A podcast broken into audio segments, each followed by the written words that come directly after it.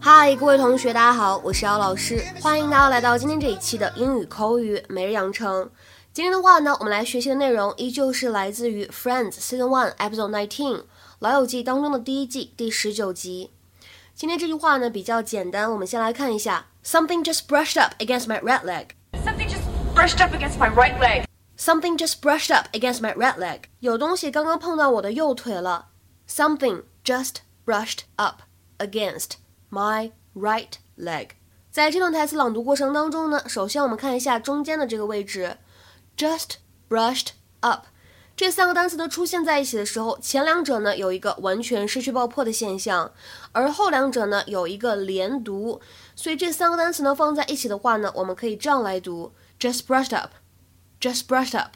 而 against 和 my 当中呢会有一个不完全失去爆破的现象，就会读成 against my，against my。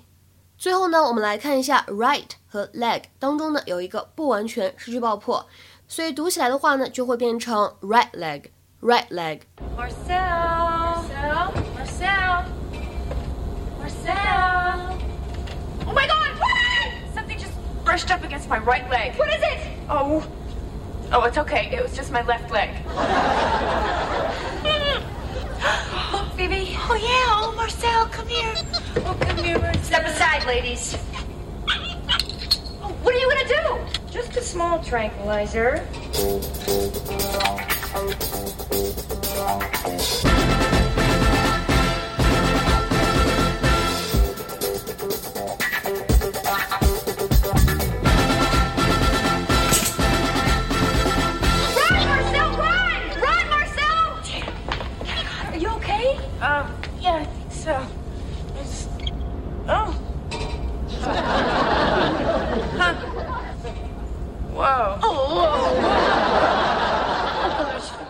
节目当中呢，我们重点是来学习这样一个表达，叫做 brush up against someone or something，表示的是接触到了某个人或者某物，轻轻擦过这样一个意思。一起来看一下它的英文解释：to touch someone or something lightly in passing。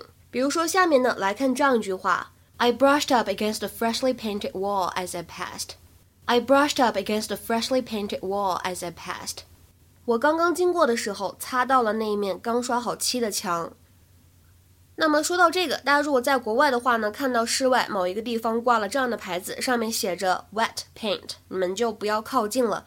它呢有一点类似于国内的油漆未干这样的提示。wet 表示的是潮湿的意思，而 paint 指的是油漆，就是说这个油漆呢还没有干啊，不要走得太近，可能会把衣服弄脏。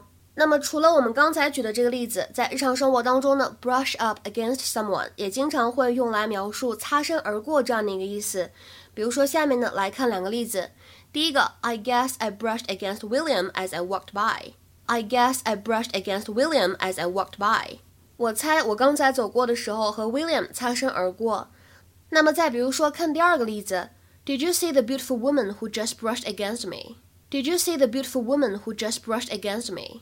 你看没看到刚才那个跟我擦身而过的美丽的女士？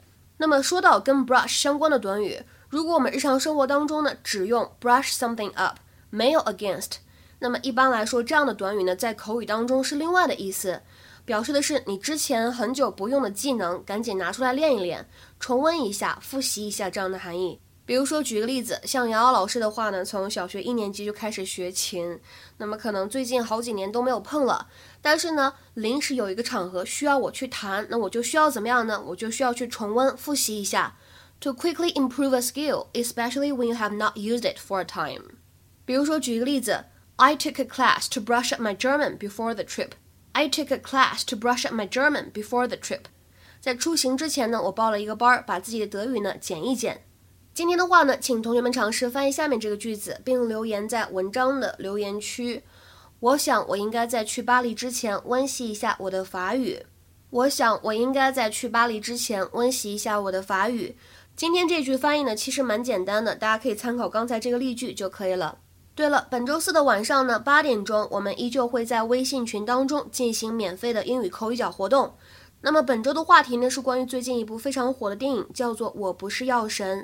那么大家如果想参与到这次免费英语口语角活动当中来的话呢，可以添加一下我的微信 teacher 姚六最后这个六呢是阿拉伯数字。OK，我们今天节目呢就先讲到这里了，拜拜。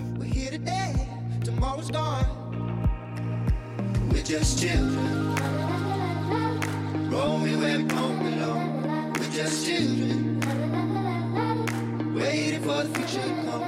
We're just children.